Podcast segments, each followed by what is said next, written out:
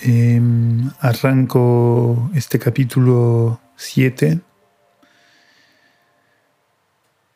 después de mucho más tiempo del último, de la grabación del último. Mm, está siendo eh, quizás más difícil o más, más compleja la, la acción eh, de grabar estos, estos capítulos, no por falta de mm, interés y entusiasmo, sino quizás por preguntas eh, internas que en, este momento se, me están, se me están disparando. Y quizás me resulta más difícil como no tanto llevarlas a este podcast, sino como darle, digamos, la amplitud y la claridad que creo se necesitan en, como en una pieza audiovisual y que pero siento que no que no tienen. Porque realmente son preguntas que estoy descubriendo yo mismo poco a poco, ¿no? También mm, debo decir que mm, me ayuda como este, este momento, momento histórico me refiero, y, y, momento personal, y muy interesante las sesiones, las conversaciones que tengo con, con mi psicóloga para también como darme cuentas de, de, muchas de, estas preguntas ¿no? que, que crecen eh, silenciosas, pero mm, con mucha, mucho impacto. Entonces, bueno, em, es interesante porque en el último capítulo os hablaba desde, desde el aeropuerto de Valencia. Y, hoy os vuelvo a hablar desde Valencia, desde el que ha sido mi piso durante dos años, hace cuatro años cuando llegué por primera vez aquí en Valencia. Y la verdad que en ese viaje desde, desde ese aeropuerto de, ¿no? de, de, Valencia, de este verano, cuando volví a Italia, a la casa de mi madre, la casa de la que he nombrado ya muchas veces, en ese periodo en el que he estado allí no he conseguido grabar y no faltaban, como decía, ocasiones, pero no, no he conseguido. Y muy curioso eso, volver a grabar eh, una vez más eh, desde Valencia, pero con una situación completamente diferente, porque realmente grabo desde, desde el que era y es eh, mi cuarto, desde el que era quizá durante bastante tiempo también un, mi lugar de trabajo y vuelve a serlo. Pero todo, digamos, desde mm, como una perspectiva de cara al, futuro bastante diferente. ¿no? Lo, estoy contando a mí mismo y a mis amigos esta situación que en realidad tiene que ver con el hecho de que estoy por primera vez en un lugar eh, digamos, sin tener realmente una razón, una excusa válida, ¿no? Digamos que estoy aquí porque yo lo he elegido, pero no tengo como soporte claro a esa decisión como una, una motivación que sencilla, ¿no? Como que la explicas a alguien y te entiende, te entiende. Y que en pasado siempre ha sido como dos, han sido básicamente la, la posibilidad de sumarme a un proyecto acompañado siempre de mucha ilusión o, digamos, por amor, ¿no? Como cuando me mudé a, Buenos Aires. Y, entonces en este caso es como más mm, una elección mía eh, que tiene que ver con la, eso, la conciencia de que es aquí donde tengo que estar, donde me apetece estar, es aquí donde quiero mm, moverme en un proceso de exploración, digamos que es muy personal y que se abre, digamos, al, mundo, ¿no? Y todo esto en un contexto, digamos, histórico, eh, que es como también la ocasión, recuerdo, para empezar este podcast, que es el escenario de la pandemia COVID-19. Entonces, básicamente estoy aquí porque es como volver a un espacio que conozco, donde estoy cómodo, donde tengo amigos, eh, donde en una casa que, que puedo estar cómodo y no me plantea, digamos, eh, grandes necesidades, incluso económicamente, para el futuro, ¿no? Digamos, una casa en la que fácilmente me puedo quedar un año sin, eh, sin problemas, ¿no? en una casa donde eh, eso, convivo con un amigo como Jonathan, que nos conocemos tanto que también puedes, puedes permitirte esto de cuando no te apetece ni verle no pasa nada, ¿no? cada uno hace su vida y, y, otras veces cuando te apetece hacer cosas juntos, por supuesto, ¿no? Y de hecho ambos estamos como muy volcados en mejorar el, piso en el que vivimos y, realmente eh, llevamos dos semanas eh, arreglando bastante este piso como también como simbólicamente entendido como punto de proyección eh, hacia, el, hacia el futuro. Que curiosamente además los dos hemos coincidido como en ese momento con las ganas de, de acondicionar el contexto en todo sentido, eh, físico, personal, profesional, etcétera, como de cara a un futuro con, mucha ilusión, pero que claramente es, eh, es incierto, ¿no? que es lo que nos, nos pone a todas las personas eh, en un lugar muy parecido, diría yo, en este momento de coronavirus. ¿no? Eh, de hecho, no sabemos si puede que volvamos en una cuarentena, ¿no? digamos que en un lockdown y vamos a tener que quedarnos otra vez, estar encerrado en casa, no lo sabemos, puede, puede pasar y parece que mucha gente está como ahí un poco con esa, con esa duda.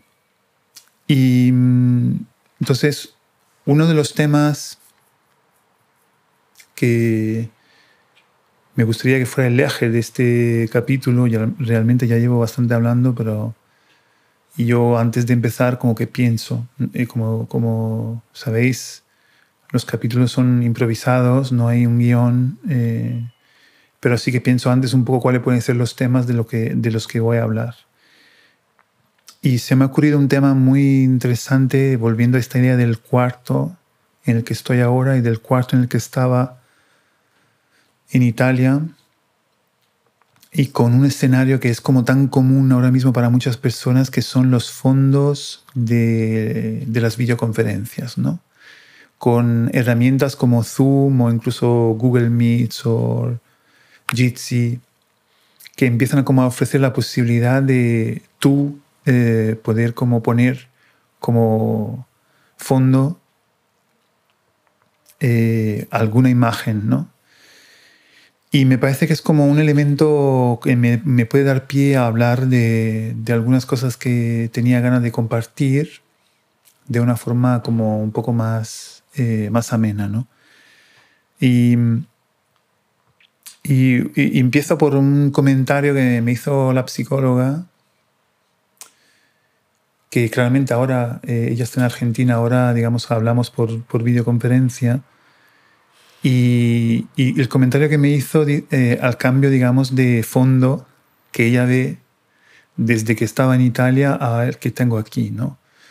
Como que me hablaba de un fondo, el, que tengo en Italia, que es un fondo como un mueble eh, muy grande, lleno de cosas, donde hay mucha historia. Bueno, aquí no sé si se escuchan las campanas, pero esto es típico de, de donde vivo aquí en Valencia, es como muy, muy característico. Cada 15 minutos eh, escuchamos las campanas.